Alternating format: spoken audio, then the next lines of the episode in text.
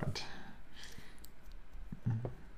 Ja, es, es hätte jetzt auch eh keinen Sinn ergeben, die Handlung aufzuschreiben, wenn nach dem Hälfte des Films nicht mehr weiß, worum es geht. Ich hoffe, das kriege ich jetzt hier so spontan. hin. Ansonsten äh, kann ich dich auch gerne unterstützen. Wir schaffen das, wir Wir schaffen, schaffen das. das zusammen mit vereinten Kräften. Ich weiß noch, wir haben das damals bei Strange Days haben wir das auch so gemacht. Das ist das letzte Mal, wo wir das mit Wikipedia gemacht haben. Danach haben wir gesagt, das machen wir nie wieder so. Ja, so lernt man aus Fehlern.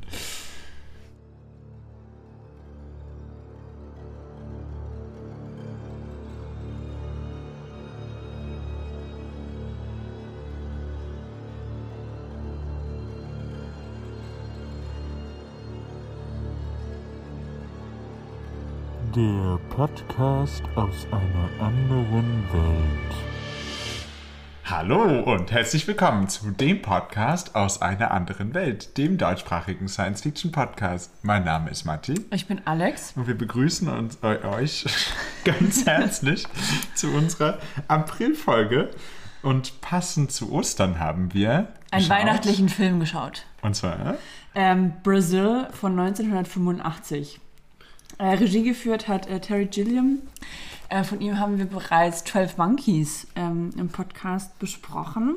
Äh, in der Hauptrolle ist ähm, Jonathan Price zu sehen. Er spielt Sam Laurie. Ähm, in letzter Zeit hat äh, Jonathan Price auch bei Game of Thrones mitgespielt. Ansonsten spielt er auch in den ganzen Fluch der Karibik-Filmen mit Da spielt er, glaube ich, den, Den Vater, Vater von, von ihr. ja, ja, Namen. Ki- Keira Knightley spielt, Mhm. glaube ich, die Frau. Okay.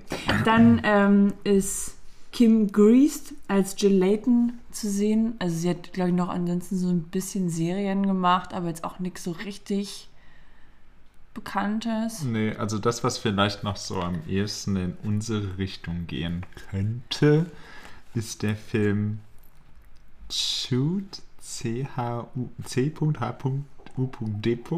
Panik in Manhattan. Mhm. Das ist auch irgendwie so ein Kultfilm. Okay. Aber ich kenne den auch nicht. Und dann gibt es noch äh, Robert De Niro in der Rolle des äh, Archibald Harry Tuttle. Ähm, ihn kennt man unter anderem aus Der Pate. Mhm. Und vielleicht, also ein, naja, Science-Fiction-Film in Anführungsstriche wäre Der Sternwanderer, wo er auch irgendwie mitgespielt hat. Okay. Wobei das ist, glaub, ist halt eigentlich mehr Fantasy. Mhm. Ja. Genau, es ist ein dystopischer Black Comedy-Film. Ähm, Genau, also es wird viel so äh, Bürokratie, Überwachung, Satire-mäßig behandelt. Ja, auch Technisierung. Ähm, aber da kommen wir sicherlich noch drauf. Ansonsten steht der Film in dieser inoffiziellen Trilogie zusammen mit ähm, 12 Monkeys on the Zero Theorem von Terry Gilliam, die alle drei eben so dystopische Zukunftsvisionen behandeln.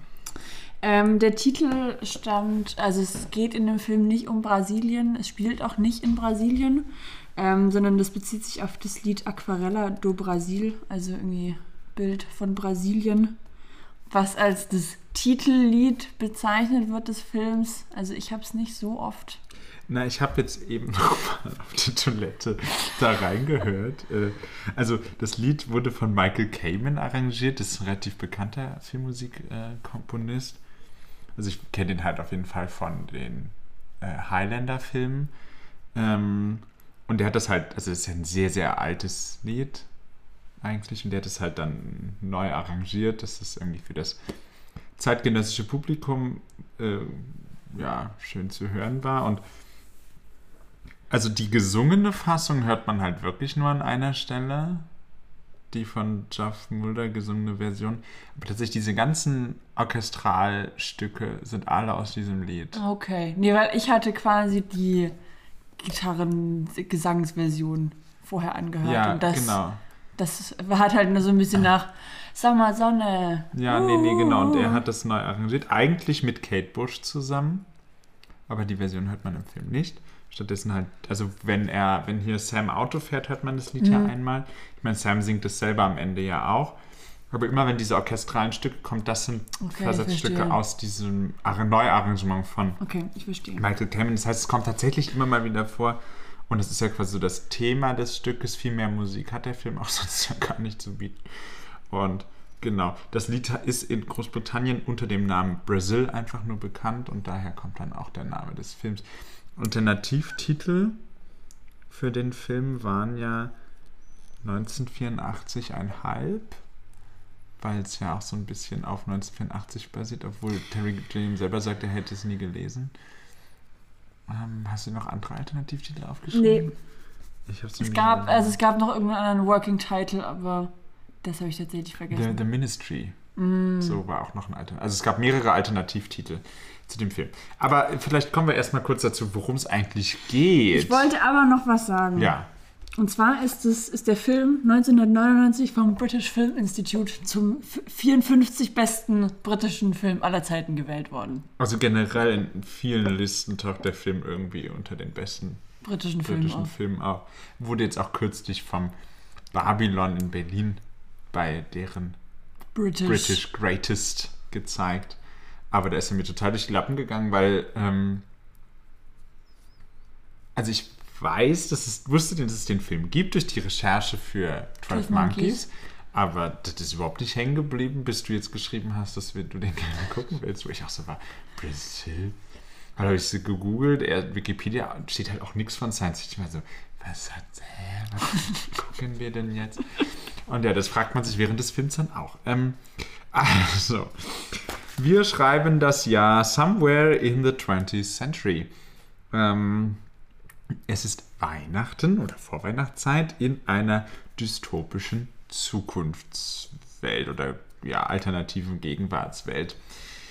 Ähm, unsere Hauptfigur, wie schon erwähnt, ist Sam Laurie. Er ist, ähm, er arbeitet für das, äh, für die Regierung im Ministry Of Information. MOI. Ähm, und der träumt regelmäßig von sich selber als geflügelter Krieger, der dann So ein bisschen, also es ist ein bisschen Hybrid aus Engel und aber auch so ein bisschen äh, hier Ritter in scheinender Rüstung. Ja, genau. Mit, mit Flügeln, also ein bisschen so Daedalus und Icarus-like. Und der rettet immer eine unbekannte, also ihm unbekannte Frau, die seinen Namen ruft. Und, ähm, Sehr mystisch. Ja. Also mich hat er ein bisschen an Duran Duran aus äh, Barbarella erinnert. Aber es ist die coolere Version. Ähm, genau, so und kurz vor Weihnachten wird dann versehentlich ähm, ein gewisser Herr Archibald Buttle arrestiert und getötet. Das ist aber falsch. Da ist was schiefgegangen, denn eigentlich sollte das der ähm, Ingenieur und vermutete Terrorist Archibald Harry Tuttle sein. Da ist leider ein Käfer in die Schreibmaschine gefallen, deswegen ist da aus dem TNB geworden. Genau, Sam erkennt dann, dass es diesen Fehler gibt und ähm, er besucht dann auch die Witwe von Buttle, um ihr einen ähm, Refund-Check, was ist das auf Deutsch, eine Rückzahlung, Ja. einen Check mit Rückzahlung zu geben und dabei, ähm, dabei sie- sieht er dann die Nachbarin von Frau Buttle, nämlich Jill Layton und oh ho ho ho ho, das, ist, die, Frau, aus seinen seinen- Träumen, die Frau seiner Träume. ähm, genau, die ist ähm, LKW-Fahrerin und ähm, die haut dann ab. Ähm, Sam versucht ihr noch hinterherzukommen, aber sie verschwindet. Mm. In der Zwischenzeit ähm, gibt es Probleme mit Sams ähm, Air Conditioning, also Belüftungssystem in seiner Wohnung. Also das äh, überhitzt sich total und ähm, er versucht dann den Central, Central Services zu rufen, die dafür zuständig sind, aber die kommen nicht. Und stattdessen taucht dann Harry Tuttle auf. Ähm, der hat früher für Central Services äh, gearbeitet, aber ähm, hat diese dann äh, verlassen und arbeitet jetzt illegal als selbstständiger Reparateur für solche Anlagen. Ähm, genau, Tuttle repariert es dann auch, aber dann tauchen zwei Mitarbeitende vom Central Service auf und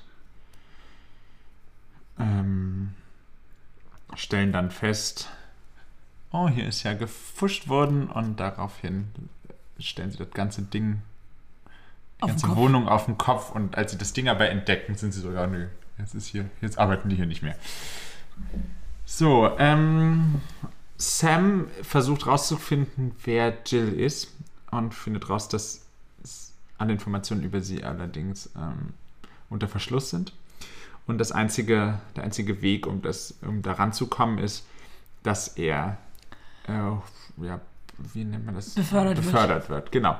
Und ähm, seine Mutter hatte eigentlich dafür gesorgt, dass er befördert wird, aber er hat es abgelehnt.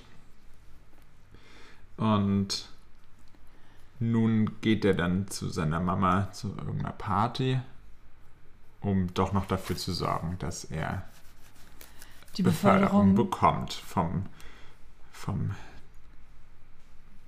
ähm, Helpman.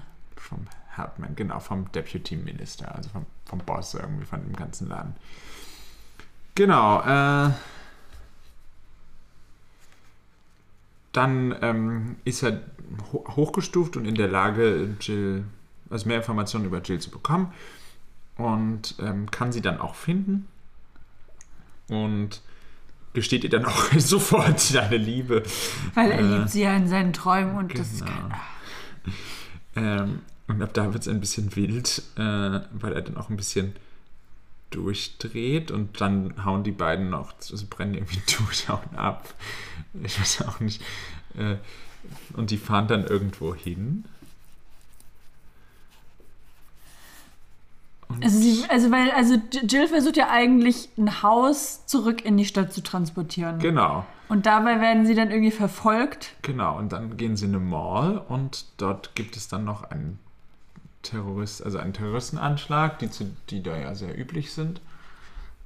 Und daraufhin wird Sam dann ähm, ähm, wird Sam aufgefunden. Ähm, ja. So zurück auf seine Arbeit kriegt er dann Stress von seinem Boss, weil er halt nicht da war, einfach so. Und dann will er zurück nach Hause und sein Haus ist jetzt aber, also sein Apartment ist jetzt, ja, darf er nicht mehr wohnen, wurde ihm jetzt abgenommen. Dafür sind da jetzt diese beiden Mitarbeitenden vom Central Service drin. Die haben das auch ganz in, irgendwie auch in der Eiswüste verwandelt. Ja, es ist dann eiskalt da drin. Und äh, Tuttle taucht dann, also Harry taucht dann irgendwie wieder auf und äh, die fluten dann diese Anzüge, die sie haben, mit irgendwelchen Abflusswasser. Flusswasser, Toilettenzeugs, was auch immer. Und ähm, dann taucht Jill auch auf einmal noch auf und ähm, Harry haut dann ab und Sam und Jill Gehen zu seiner gehen zu Mutter. seiner Mutter, genau. Im Zweifelsfall immer zur Mutter. So ist es, so ist es. Ähm, genau, Sam bricht dann noch beim Deputy Minister ein. Also bricht er ein, er geht da halt einfach rein. Und, Relativ ähm, unauffällig. und er, also er meldet quasi Jill als tot, Genau. sodass sie quasi dann entkommen kann. So, und jetzt wird's wild. Also, dann geht er zurück, dann haben die beiden ein bisschen Spaß. Und dann kommt es, kommen irgendwelche Polizisten, Soldaten, Soldaten, und schnappen sich Sam. Sam. Sam wird gesagt, Jill ist tot. Ähm, er wird quasi mit so einer äh, Aufzählung von Verbrechen genau. beschuldigt, also dass er unter anderem seine neue Position missbraucht hat und dass er Unterschriften gefälscht hat und bla bla bla bla bla. Ja. So, und sein Freund Jack Lind, den haben wir vorher auch schon ein paar Mal kennengelernt, der ist, er arbeitet auch fürs Ministerium. Ähm, Of Information Retrieval. genau. Und er ist so ein bisschen so ein Folterer. Genau, er foltert Leute und äh, der soll ihn jetzt auch foltern.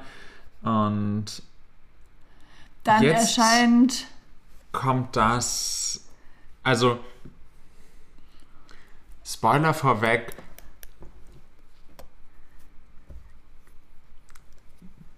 Äh, Sam wird ordentlich gefoltert und ist danach irgendwie ein bisschen baller baller und stattdessen, aber er kriegt es irgendwie nicht mit, sondern stattdessen sieht er dann irgendwie ganz viel Zeug, was jetzt passiert, was aber nicht wirklich passiert. Also erstmal taucht Harry mit anderen auf und die versuchen, also mit dem Widerstand und die Versuchen ihn zu ähm, befreien. Genau, oder befreien ihn auch. Ja. Und dann ähm, fliehen sie zusammen und dann verschwindet aber Harry in einer Menge von Papier, woraufhin Sam wieder eingefangen wird.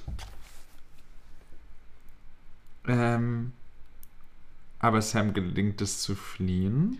Auf die Beerdigung der Freundin seiner Mutter, die irgendwie so an Komplikationen von ihren Schönheits-OPs gestorben ist. Genau, und seine Mutter sieht dann auch noch aus wie Jill, weil sie sich wieder mal verjüngt hat. Und dann fällt er quasi durch den Sarg, Sarg? der Freundin. Und dann landet er quasi in Jills Truck. Die zwei fahren aus der Nein, Stadt der raus. landet ja erstmal noch in seiner Traumwelt. Echt, kommt das da dazwischen? Ja, da ist ja erstmal noch dieses, wo er auch, also diese, diese, diese, Ah, diese, stimmt. diese tiefen Schluchten, Genau. wo seine ganzen Traumfiguren sind, vor denen er dann versucht zu entkommen und durch die Tür landet er in Jills Truck hinten auf dieser, Auf auf der, in der Wohnung. Wohnblock. Und dann sehen wir, wie die beiden ähm, sich lieben und ein irgendwie so ein- schönes Leben haben. Die haben irgendwie so ein Häuschen draußen im Grünen, so ein bisschen Vieh. Und dann sehen wir aber, das war alles nur Illusion. Und er sitzt quasi noch in seinem Folterstuhl und hier der Deputy Chief und der Folterer gucken ihn an und sind so, ja, der ist hinüber. Ja, und Gehen und er singt singt er noch Aquarella do Brasil. Ende. Ende des Films. Also sehr wild irgendwie am Ende. Also ich habe mich irgendwann gefragt, was passiert hier eigentlich, aber es passiert ja auch eigentlich nicht so viel. Ähm, ja. Ja, also, äh, Ich habe, also eines der ersten Sachen, die ich mir aufgeschrieben habe, ist so, der Film hätte nach drei Minuten vorbei sein können. Weil, also in dieser Szene, wo sie dann hier den, wo sie dann den falschen ähm, Mann mitnehmen, da sagt Jill auch direkt, sie haben den falschen, der Nachname stimmt nicht. Und dann sagen diese, we don't make mistakes. Und hätte man da einfach zugehört, wäre Ja. alles nicht passiert. ja. So. Ja, aber das ist auch schon so eins von vielen Themen oder Motiven, die sich durch den ganzen Film ziehen. Es ist das Thema des Fehlers.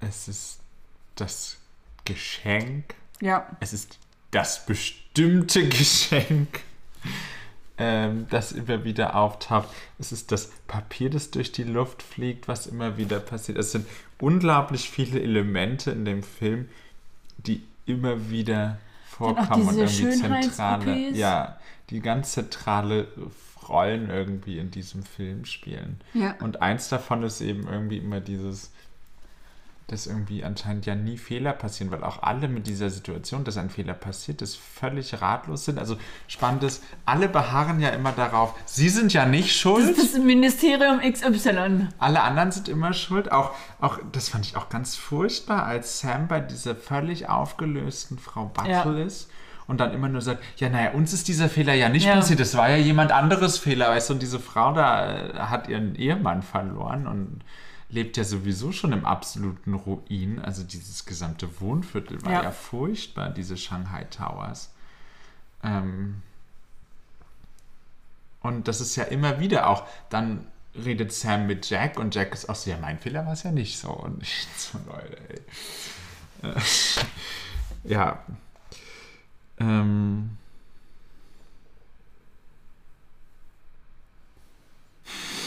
Also, weil du gerade auch von der Witwe, Wit, Witwe geredet hast, also irgendwie Kommunikation funktioniert auch, also Die reden zwischen, nur aneinander vorbei. also es funktioniert zwischen niemandem Nee. irgendwas. Also zum Beispiel, also auch die, die Beziehung zwischen Mutter und Sohn ist ja auch absolut katastrophal. Also die reden ja auch nur aneinander vorbei. Dann versuchen ja sowohl seine Mutter als auch ihre Freundin dann ihn und dieses Mädel da zu verkuppeln. Und die Also haben ja beide, von ihr, ja. die haben ja beide kein Interesse aneinander.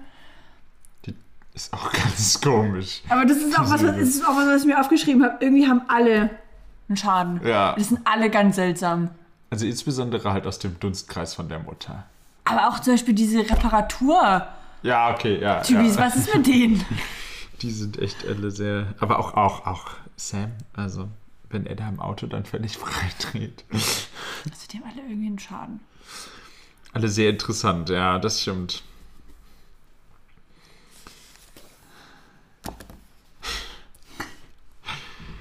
Ja.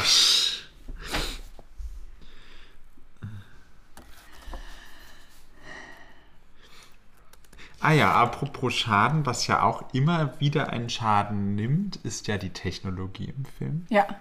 Ähm, also da ja man merkt ja dieses Insekt. dieses, ähm, also das, das, also der Film ist ja auch, richtet sich ja unter anderem auch gegen die extreme Technisierung oder Technologisierung. Und genau dieses Insekt fällt in die Schreibmaschine und schon macht die einen Fehler. Dann, ähm, also die haben ja schon so, so wie so ein Smart Home zu Hause. Also wenn der Wecker klingelt, dann macht die Küche alles für einen. Aber dann sieht man halt auch, wie der Tee statt in die Teekanne aufs Toast gegossen wird. Dann der Fahrstuhl bleibt ständig stecken oder Ja. fährt in die falsche Richtung. Und, und, und. Also es gibt auch. Also an sich ist alles voller Defekte und Fehler. Ja. Stimmt. Die ganze Welt, der ganze, das ganze Ding, ja.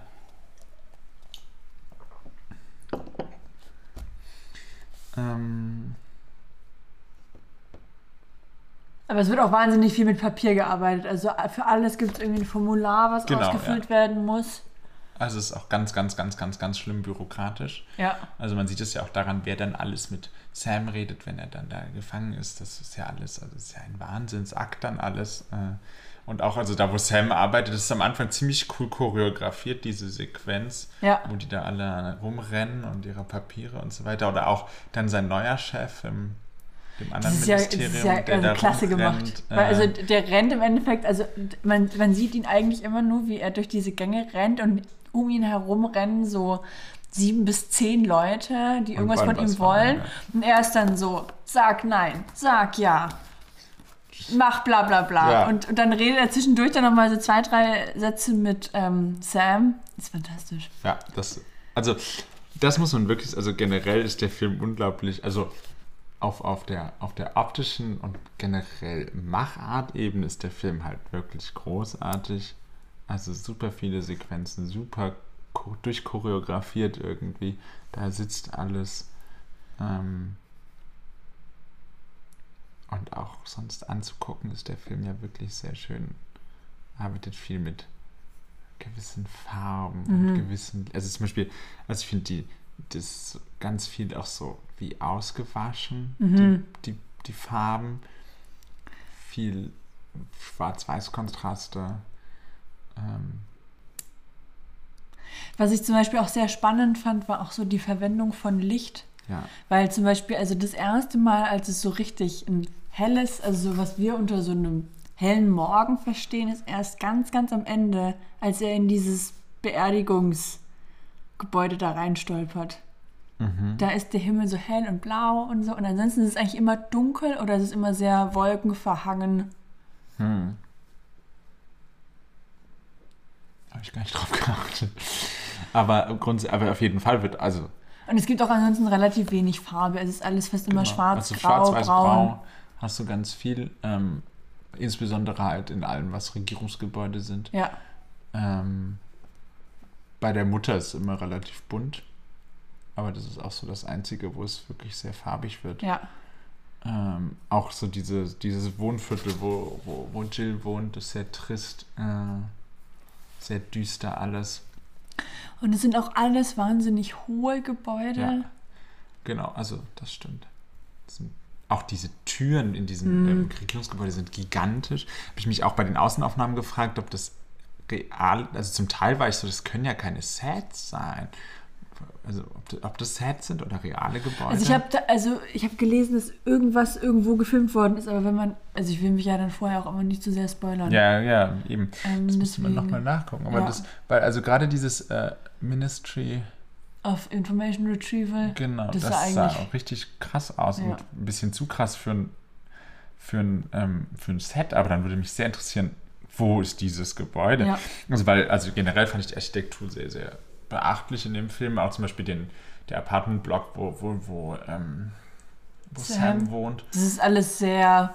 Ähm, also, da ist auch sehr viel so. Eck, also, so eckig, so ein bisschen kubisch. Genau, aber also genau, und die Fassaden sind aber halt so dreidimensional, also Ja. so, so mehrere Lagen Platten, die man auch alle abnehmen kann. Das ist irgendwie auch sehr so ein bisschen praktische Bauweise, irgendwie alles nur so Platten aneinander. Ähm, das äh, hat mir sehr gut optisch gefallen. Ähm, also ich weiß nicht, insbesondere auch die Regierungsgebäude, also alles da dran hat bei mir auch immer so Erinnerungen an Bilder von Nazi-Deutschland geweckt. Äh, auch so, wie die gekleidet waren, Ja. die Frisuren. Ähm, das sicherlich auch nicht auch, auch intendiert, äh, weil das war ja dann auch so ein sehr, da war ja auch alles sehr, sehr bürokratisch etc. Da hat das irgendwie sehr gepasst. Ja, im Allgemeinen ist es auch schon so ein bisschen so ein bisschen Retrofuturismus, wie es wir Genau. zum Beispiel ja auch bei ähm, Gattaca Ja. haben. Also es ist ja, also man hat dann auf der einen Seite diese ähm, durchsichtigen ähm, Computerbildschirme, aber da dran hängt dann eine Schreibmaschine. Ja, wobei es sind ja nur Vergrößerungsgläser. Also es ist ja so ein, das ist ja immer so einen kleinen Winzbildschirm. Ja, Und davor ist dann halt diese riesige Lupe, bei die alles größer gemacht wurde. Auch eigentlich richtig billige Art und Weise, wie man das halt machen kann. Genau. Ja, genau. Und dann vorne dran auch das Telefon, ein Monsterapparat. Und also das, also es erinnert so ein bisschen an diese, weil also früher musste man ja, also wenn man telefonieren wollte, musste ja auch gesteckt werden. Genau, und das Und kannst das- du zwar direkt am Telefon machen. Aber es muss trotzdem noch gesteckt werden. Genau. Ähm,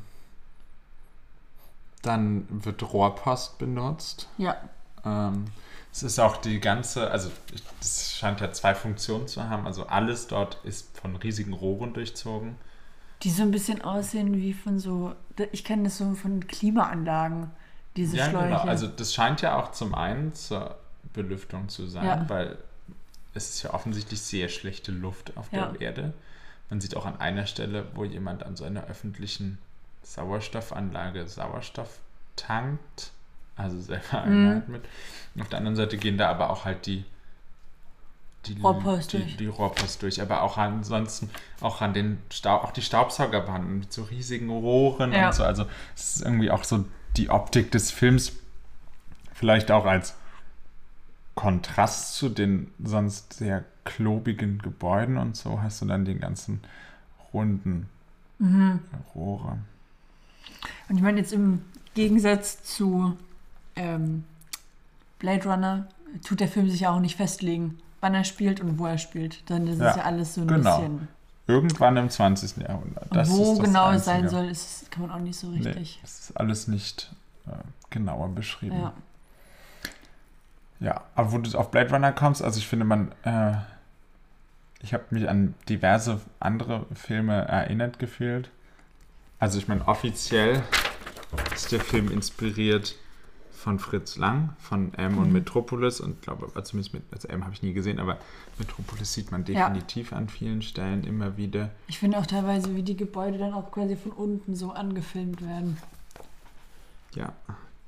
Ähm, und inspiriert von den Film Noir-Filmen mit Humphrey Bogart, aber die kenne ich auch nicht, Mhm. kann ich also nicht sagen. Aber ich habe auch immer wieder gedacht, so hm, ein bisschen so Blade Runner-Feeling hat Ja. und dann kommt noch irgendwie so Saxophon im Hintergrund.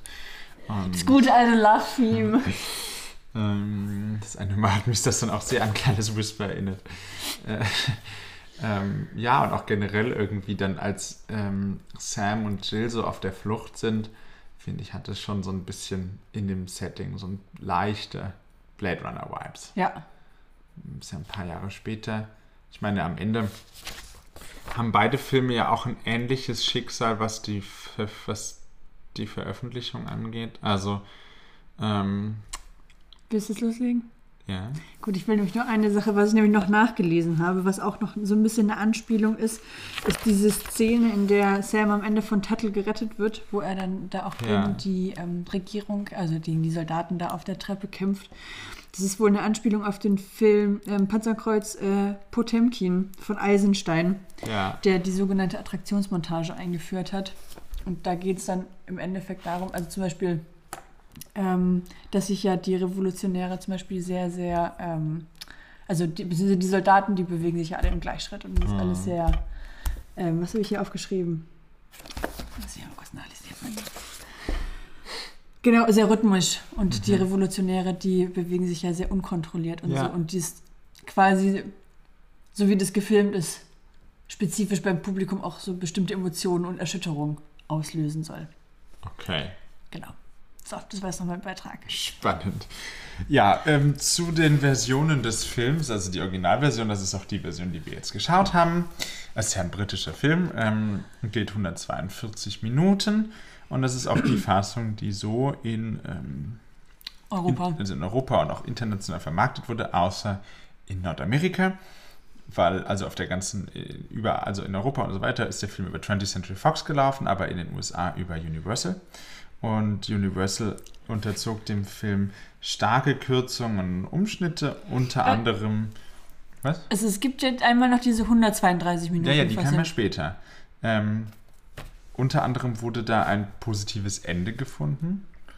Äh, oder, also so geschnitten, dass der Film auf jeden Fall positiv endet. Wie nennt man diese Fassung? Love conquers all. Genau, also da geht es dann irgendwie, ja, weiß nicht, am Ende lieben sie sich und es ist vorbei. Ich kann mir halt richtig gut vorstellen, dass einfach die Auflösung am Ende, er ist verrückt, dann einfach nicht kommt und zwischendurch noch ganz viel rausgeschnitten wurde. So, das fand Gilliam überhaupt nicht cool, dass das gemacht wurde.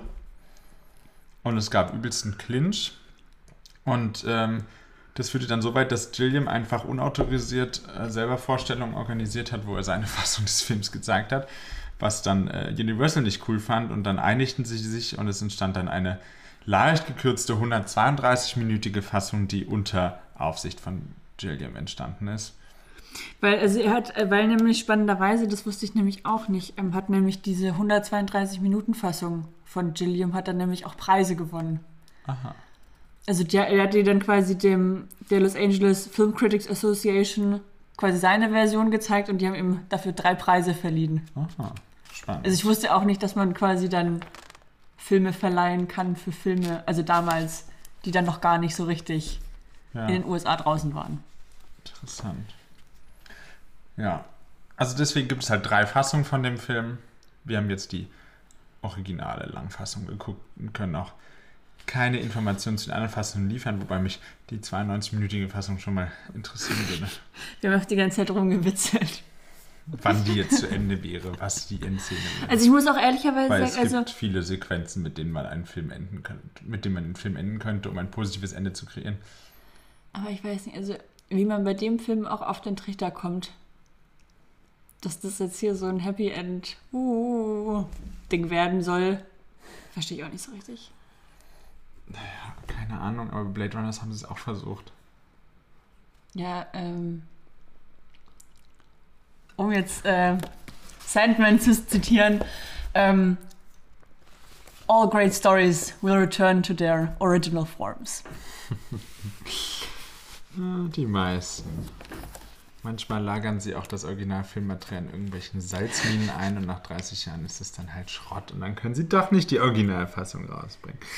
Ähm, oder aber sie haben irgendwelche verrückten RegisseurInnen, die zum 20. Mal Hand an den Film anlegen und die Originalfassung wird einfach unter Verschluss gehalten. Also, was ist auch möglich? Äh, aber hier haben wir Glück. Ähm, die Originalfassung ist äh, da. Interessant ist auch, dass der Film kassentechnisch in Europa unglaublich erfolgreich war, in den Staaten aber wohl nicht. Und aber bis aber heute insgesamt sich dann halt als Kultfilm behaupten konnte. Aber gut, wenn natürlich der Film auch so schwierige Lauf hatte, um in den Staaten überhaupt mal anzulaufen, dann ist es vielleicht auch diesem Ganzen geschuldet. Ähm, Also ich finde, also was ich auch an dem Film so spannend finde, sind auch viele so der kleinen, so nebensächlichen Details. Also Ja. zum Beispiel diese Szene im Restaurant, also erstmal haben sie dann auch eine elektrische Speisekarte und dann wird das Essen serviert. Und also sie haben dann vorher erstmal hier so ganz wichtig diskutiert, was sie jetzt hier zu essen nehmen Aber wollen. wirklich spannend ist in dieser, es ist so beleuchtete Speisekarte, aber da sind wirklich nur Bilder und Zahlen drauf. Genau, und dann bekommen, da wird das Essen serviert und es sind im Endeffekt vier so Matschklumpen und dann steht in der Mitte des Tellers so ein Metallständer mit einem Bild, Mit was es Bild, quasi ja. sein soll. Genau. Oder auch zum Beispiel auch dieser, auch zum Beispiel dieser, auch in dieser Szene, wo der Mann dann dies, den Sauerstoff tankt, dann sieht man ja auch eine Frau mit ihrem Hund, wo sie dem Hund quasi den Po zugeklebt haben. Ja. Und so Sachen. Und das Aber halt das ist auch die Frau, die sich beschwert, dass da ähm, Papier auf dem Boden Papier liegt. rumliegt. Also wahrscheinlich möchte die einfach nicht, dass der Hund irgendwo hinkackt. Ja. Ähm, Also, wen ich ja super spannend als Charakter. Finde, ist auch diese Mutter. ja. Also die, ich habe das, also ich weiß auch nicht, also dann zum Beispiel auch diese, diese Szene auch wieder in diesem Restaurant, da findet dann ein Bombenattentat statt. Und sie ignoriert es halt vollkommen, dass es da hier gerade das Ding in die Luft geflogen Wobei ich da aber auch generell das Gefühl hatte, dass das so alltäglich ist, weil auch die, dieses Trio, was da spielt, die spielen ja. dann auch einfach weiter. Sie, sie zählen dann wieder ein und es geht wieder weiter. Ja.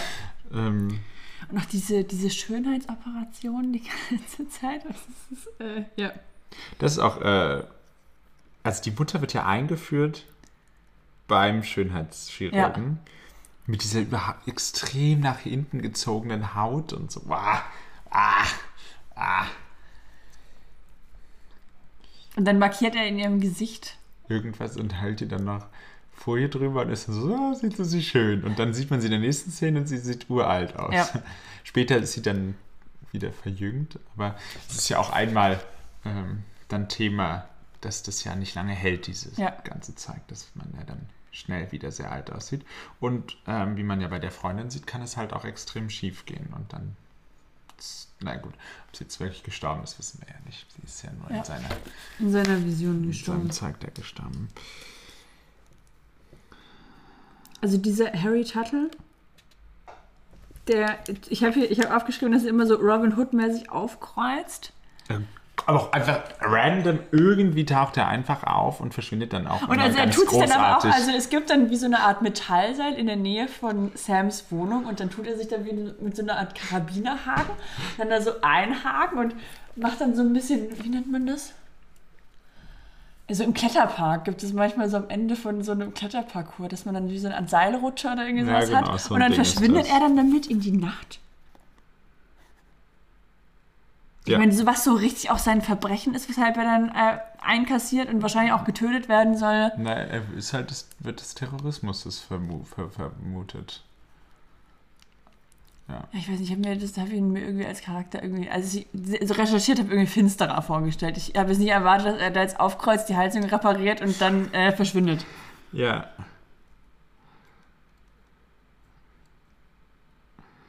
Also was ich auch hart fand, waren diese Kinder, die in Ah. diesem Wohnkomplex, Ja.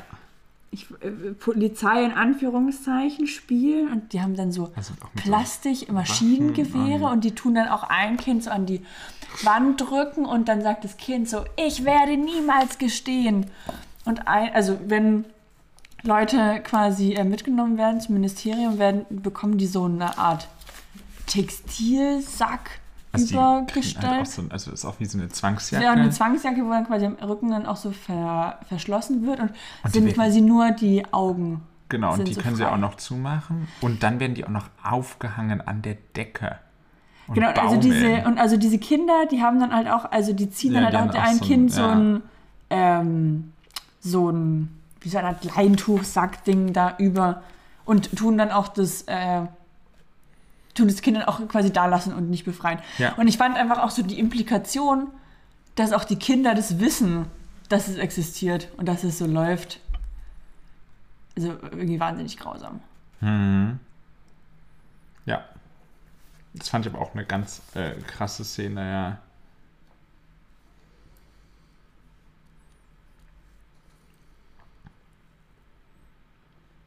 Ähm, was ich auch ähm, sehr spannend finde, ist die Stellung der Frauen. Hm. Weil, also zum Beispiel, also im Gegensatz zu 1984 gibt es ja in den Ministerien, Ministerien keine Frauen. Die, äh, ja, generell scheinen ja die Frauen da auch nicht zu arbeiten. Also zum Beispiel hier auch die Witwe hat ja auch kein Bankkonto. Die sitzt ja auch nur zu Hause und heult. Und äh, auch im Allgemeinen ist irgendwie so die, weiß nicht, so die Wertschätzung oder auch das, wie soll ich sagen? Also zum Beispiel auf dieser, auf irgendeiner Party, ich glaube, es ist die Party von Sams Mutter, ähm, trifft ähm, hier der Typ, der ihn am Ende foltert, mit seiner Frau Jack, mhm. auf ähm, den Deputy Minister. Und er Mhm. spricht die Frau mit einem falschen Vornamen an. Aber anstatt dass ihr Ehemann ihn korrigiert, spricht, also spricht er dann auch über seine Frau mit dem falschen Vornamen. Ja, und auch sonst, also sie kommt ja auch kaum zu Wort. Also Ja. er spricht ja meistens für sie. Und auch, ich meine, sonst, wann sieht man denn Großfrauen, wenn sie nicht gerade in der Mall oder bei Sams Mama zum Geburtstag oder beim Schönheitschirurgen sind? Also die gibt es ah, die einzige, die man woanders sieht, ist, ist Jill. Jill. Die jetzt ja aber auch, wie so, das was ja auch wahnsinnig spannend ist, weil in seiner, in Sams Fantasie ist Jill ja diese wahnsinnig schöne und dann hat sie lange, blonde, lockige Haare. Aber in der Realität hat sie diesen, also sehr kurze Haare und trägt auch immer eher so, ähm, ja, auch so Cargo-Hosen und so. Ja. Und also sie sieht schon aus so ein bisschen wie so eine Truckerin. Genau, also sie sticht natürlich optisch auch von den anderen Frauen dann heraus Ja. und hat halt da irgendwie so eine Sonderstellung Ja. als äh, Frau, weil ansonsten ähm, ist mir das auch total aufgefallen. Also es ist allgemein irgendwie sehr männlich dominiert und die Frauen sind einfach nur da. Und ja, gehen shoppen, gehen essen Ja. sollen verheiratet werden. Äh, ja, das, ähm, das stimmt. Das ist irgendwie sehr spannend. Oder habe ich mir noch hier aufgeschrieben? Ansonsten, ja, du hast ja gerade das angesprochen. Also, was ja mein persönliches Highlight am Film ist, sind die Traumszenen von Sam. Also nicht nur, dass die, also nein, anders. Also sie sind unglaublich toll gemacht. Also klar, sie sind ein bisschen kitschig am Anfang, aber irgendwann werden sie auch ganz cool. Also zum Beispiel sieht man dann so eine Miniaturlandschaft und dann brechen da so Der der Boden. Boden so nach oben aus und es ist wie so Wolkenkratzer. Und da entsteht ja dann auch diese Schlucht, wo dann Jill gefangen ist und irgendwie auch immer mehr Figuren dann da hinzukommen. Am Anfang sind es nur diese sehr verstörend aussehenden Wesen mit dieser Babymaske, die ja dann auch Jack am Ende trägt, wenn er Sam foltert.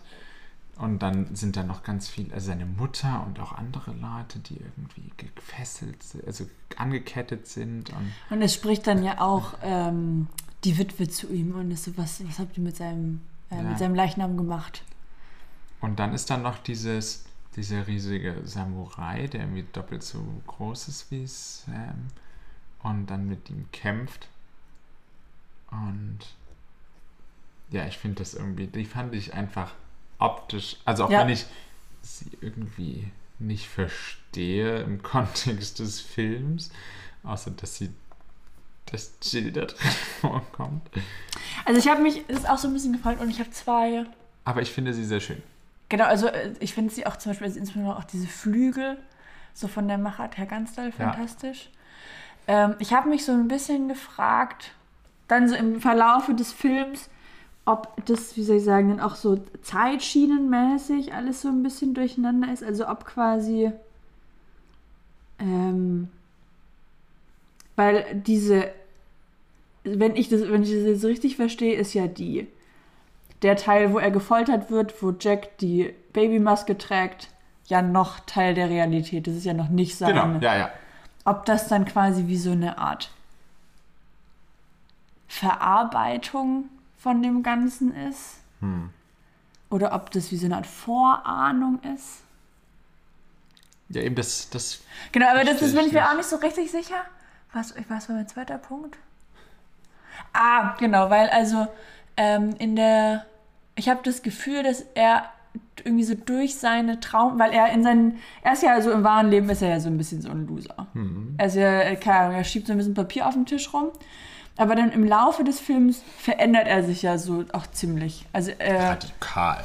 also er ist dann ja auch am Ende, ich habe so ein bisschen witzelnd während des Filmguckens gesagt, aber er hat dann am Ende auch schon so ein bisschen Geheimagenten-Vibes. Also er schmuggelt sich dann da an den Wächtern vorbei und bla bla bla bla bla. Und er hat auch gute Einfälle und macht dann hier Verbindungen und bla bla bla bla bla. Wobei gute Einfälle hat er von Anfang an. Sein Chef wäre ohne ihn völlig aufgeschmissen. Das stimmt. Der kann ja also er hat, nichts. Genau, also okay, ja. Aber ich habe das, also weil in dieser Szene, wo ähm, nach dem Bombenanschlag da im Einkaufszentrum Mhm. und da ist dann ja auch so ein Soldat, der Jill irgendwie weg ähm, Stimmt, wegbringen ja. will und da hat er ja quasi auch so, Fla also wie so eine Art, ich weiß nicht, ob Flashback das richtige Wort ist, aber er sieht dann ja quasi in dem Soldaten den Samurai Genau, ja. und hat dann so einen Puppenarm in der Hand und stellt sich dann vor, dass es sein Schwert ist, als ob das dann quasi so ein bisschen so, dass seine Träume ihn dann quasi so ein bisschen transformieren zu einem anderen Typen. Ja, das wäre jetzt so meine Interpretation. Möglich. Ich weiß es nicht. Ich auch nicht. Aber die fand ich auf jeden Fall, die Ja. fand, waren so mein persönliches optisch, auch vor allem ein optisches Highlight. Es hat irgendwie Spaß gemacht. Was mir noch aufgefallen ist, ähm, in dem Ministry of Information, da ist, äh, steht so eine Statue rum, die auch ein geflügelter Typ mit einer Frau sind.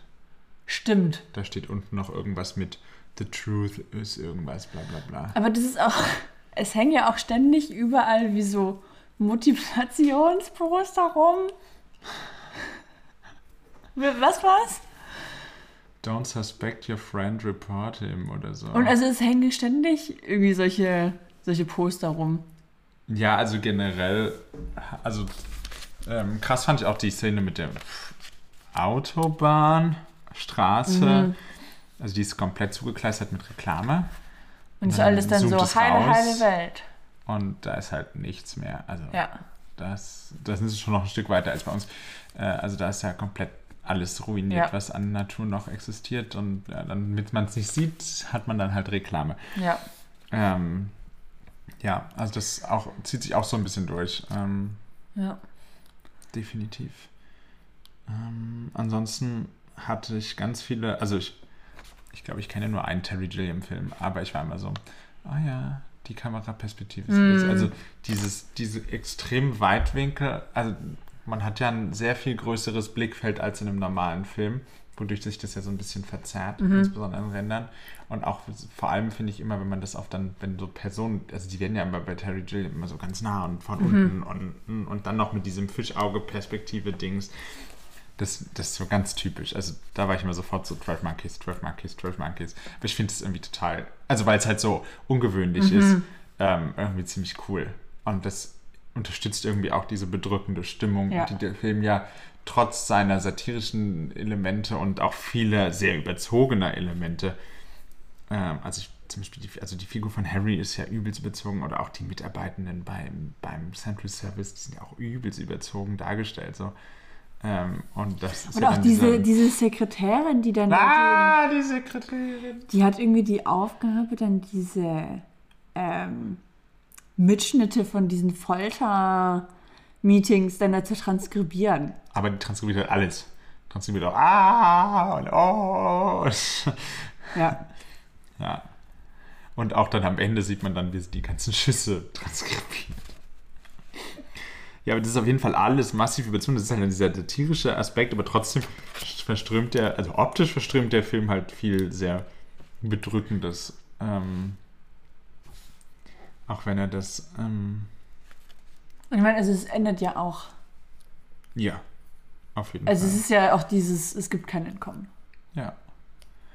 Ja, auch wenn ich finde, es halt überhaupt nicht entsprechend rüberkommt. Äh, Also irgendwie finde ich, also ich selber finde, das Ende verpufft total. Mm, ja. Also ich finde, das Ende hat gar keine Wirkung, was unter anderem an dem Ganzen, was davor passiert, liegt. Ja. Also ich finde es halt auch sehr schade, weil ich fand die erste Hälfte des Films ziemlich gut. Mhm. Und es hat mir sehr gut gefallen. Und ich würde, also ich würde tatsächlich behaupten, ab dem Moment, wo er mit Jill im Auto sitzt, nimmt der Film qualitätsmäßig rapide ab. Mhm. Also ich muss auch ehrlicherweise sagen, dass ich so die, also ich fand das hier diese, diese, diese romantische Be oder sexuelle Beziehung auch, das hat überhaupt nicht gepasst. Ja, Ich fand, das war, es hat Ja. irgendwie ge richtig gezwungen. ja. Also es war, nee. Ich weiß auch nicht. Ja, und es ist auch so, weißt du, am Anfang, wenn am Anfang ist sie so, ja, ja, ja, ich finde dich auch ganz toll, damit sie ihn los wird. Ja. Und dann ganz plötzlich ist so, oh, Ah, und taucht dann einfach wieder auf und irgendwie, ich weiß nicht, es passieren auch so viele Dinge, wo ich nicht verstehe, warum sie passieren und vielleicht soll man es auch gar nicht verstehen, weil es einfach auch keinen Grund gibt, warum sie passieren. Sie passieren einfach. Ich weiß nicht, aber irgendwie, ich finde, das ist dann auch alles so. Äh, oder zum Beispiel auch diese Szene im Keller von dem Ministry of äh, Information, bla bla bla. Retrieval. Re- Ja, genau. Ähm, wo der Fahrstuhl da kaputt ist und er fährt dann nach unten und dann kommt das, also das fand ich noch irgendwie lustig, wo, wo der Fahrstuhl dann stehen bleibt und dann kommen einfach zwei Mitarbeiter, hängen einen Zettel ran, out of service, sagen dem, sagen Sam, der drin ist, aber auch überhaupt nicht Bescheid Ja. und gehen einfach weiter und er ist so, okay. Und dann wird er da von diesem Typen, der dann später noch diesen Chor da dirigiert, erwischt. Und ich fand das alles ganz surreal und ganz komisch, was da passiert. Ich meine, es war sehr lustig und wir hatten unseren Spaß in der Szene. Aber irgendwie fand ich es auch so, okay. Ja, und dann halt dieses ganze Wahnsinnende von ihm, wo ich ja auch so war, was passiert hier und warum und, und ja, das finde ich irgendwie schade. Also ich habe irgendwie das Gefühl, der Film verliert sich so ein bisschen in seiner eigenen Verrücktheit und aus mit ein bisschen verrückt und Witz und Dystopie machen wir hier eine gelungene Satire, wird es hinzu. Wir machen es weil. So. Ist so ein bisschen mein Eindruck irgendwie. Also, als wenn sich Terry Gilliam da ein bisschen beim Schreiben des Drehbuchs oder beim Film selber dann ein bisschen verloren hat. Apropos Drehbuch, da gibt es ja auch noch eine spannende Story dazu. Ja, weil da gibt es ja irgendwie. Ähm, ja, ja. Also eigentlich hat Gilliam das Drehbuch zusammen mit Charles Alverson geschrieben, der dafür sogar bezahlt wurde, dass er das mitschreibt. Aber im Film wird dieser Charles Alverson nicht erwähnt und Gilliam hat sogar 20 Jahre lang abgestritten, dass Charles Alverson da mitgewirkt hat. Also, so wie ich das verstanden habe, hat, hat er es quasi 20 Jahre lang abgestritten. Dann wurde Elverson bezahlt. Und danach hat er dann seine Meinung geändert, dass er doch dran irgendwie beteiligt war. Also ich hatte es so verstanden, dass dann nämlich das Originalmanuskript aufgetaucht ist. Oder das Originaldrehbuch. Und da steht der Name drauf. Und dann war er so, ah, ja, da war ja doch was. Also, das, also auch diese ganze Entstehung und die, dieses ganze von diesem Film ist halt auch wahnsinnig chaotisch. Also auch dann diese, sowohl dann diese verschiedenen Fassungen als auch, ähm, ob dann da jemand am Drehbuch beteiligt oder am Skript beteiligt ist oder nicht. Das ist alles Ja, dann war. Gilliam ja auch mega unzufrieden mit der Leistung von, von, von, ähm, von Kim Greist. Greist, Greist ähm, und hat deshalb dann auch einige Szenen mit ihr geschnitten. Okay. Ähm, das ist mir aber auch während des Films aufgefallen, dass sie irgendwie für die Relevanz ihrer Figur gar nicht so viel dann auftaucht. Ja. Und wahrscheinlich sind da einige Szenen der Schere zum Opfer gefallen. Sie war auch überhaupt nicht die erste Wahl für die Rolle. Also wenn man sich bei Wikipedia das mal anguckt, wer eigentlich alles für diese Rolle in Frage kam. Und aus irgendeinem Grund ist es dann aber halt sie geworden. Und auch äh, Robert De Niro wollte eigentlich die Rolle von Jack haben, der ja auch die größere Rolle im Film hat. Aber die sollte halt der Schauspieler von Jack, das war dem schon versprochen. Deswegen musste Robert De Niro dann mit Harry abgefrühstückt werden. Ja, also alles ein bisschen wild. Und das äh, zieht sich dann ein bisschen in den Film hinein. Es ist halt alles ein bisschen wild. Ähm, ja, also.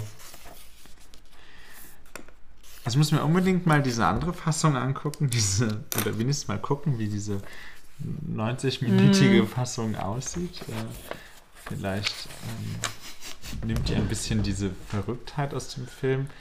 Aber, also, ja. Also mein persönliches Fazit ist gut angefangen und dann aber ganz schön nachgelassen. So würde ich sehen.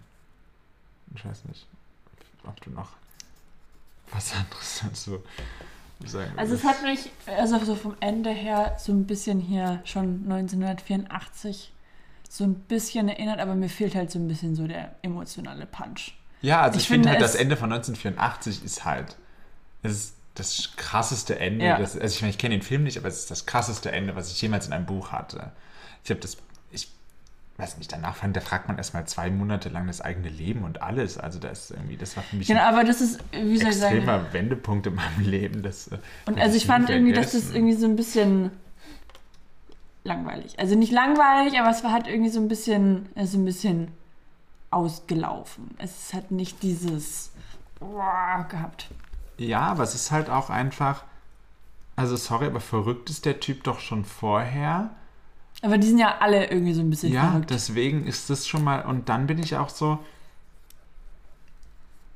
Ich finde halt dafür, also, ich weiß nicht, bei 1984, da wird ein richtiger Werdegang gezeichnet, ja, und der, der steigert sich da immer weiter in, also gerät da immer weiter in irgendwas rein. Und das hast du ja auch in anderen solchen Büchern, wie Fahrenheit 451 oder sowas. Da ist ja genauso. Ähm, bloß, dass es ja ein positiveres Ende hat. Ähm, aber hier ist es halt irgendwie so, der dümpelt doch da irgendwie nur so rum und irgendwie, der, also jetzt mit ganz wenigen Momenten, wo ich jetzt eher sagen würde, das sind so Affekttaten, der ist ja nicht wirklich aufrührerisch gegen das System. Der ist auch jetzt nicht das super extrem, also ist ja auch nicht das Opfer vom System, ja. Er ist halt einfach der Typ, der er ist, gut mit seiner Wunde, das läuft irgendwie alles ein bisschen scheiße, aber es ist ja jetzt nicht so, dass er sich aktiv dem Widerstand anschließt und dagegen kämpft und, und so, weiß nicht, er wird, das finde ich halt einfach so, da fehlt mir halt einfach auch im Vorfeld viel zu viel. Ich meine, der Film hat zweieinhalb Stunden, aber so viel passiert dann da halt dann doch nicht, dass ich jetzt sage, oh mein Gott, das ist jetzt ein krasses Ende. Und dann kommt halt dazu, dass du ja halt wirklich eine halbe Stunde lang durch diese, diesen, diese Vision davon eben taumelst und völlig selber gaga wirst. Und dann kommt einfach nur dieses Ende und er sitzt da und singt dieses Lied. Ich weiß nicht, es war. Also das, äh, auch wenn ich natürlich. Ah, das ist ganz, ganz schlecht kopiert vom Original. Also, das tut mir dann wirklich herzlich leid, Terry Gilliam. Aber äh, das. Also bei mir hat es nicht gezündet. Bei mir auch nicht. Ja. Optisch kann ich den Film sehr empfehlen. Da ist er wirklich sehr schön. Vielleicht so eine, so eine Silent-Fassung. Äh, naja. Also ihr könnt euch den Film ja selber mal reinziehen und ähm, schauen, was ihr dazu sagt. Ähm, es ist auf jeden Fall mal einen Blick hinein wert. Ähm, genau. Und wenn es nur für die Optik ist, oder ihr könnt ja auch dann beim, beim ich, eine Stunde 45 oder so ausmachen. ähm, ja. Ansonsten folgt uns doch auf Twitter und Instagram, damit ihr immer wieder die neuesten Informationen von uns bekommt. Äh, hört auch gerne in die anderen Folgen rein, wenn ihr die noch nicht kennt. Ähm, langsam werden es ja ein paar, das ist ja langsam eine ansehnliche Anzahl geworden. Ähm, wir versuchen da ja auch sehr ähm, viel variantenreich an die Filme ranzugehen, immer wieder andere Dinge auszuchecken. Ansonsten war es das für heute mit uns. Ähm, schaut viele gute und auch nicht so gute Science-Fiction-Filme. Ähm, Ostern ist schon gewesen, wenn die Folge kommt, deswegen brauchen wir euch keine schöne Ostern wünschen. Äh, aber wir hoffen, alle, die Ostern feiern, hatten schöne Ostern. Ähm, Und ansonsten schaltet dann auf jeden Fall im Mai wieder rein. Und bis dahin, Halte die Ohren steif. macht's gut. Tschüss.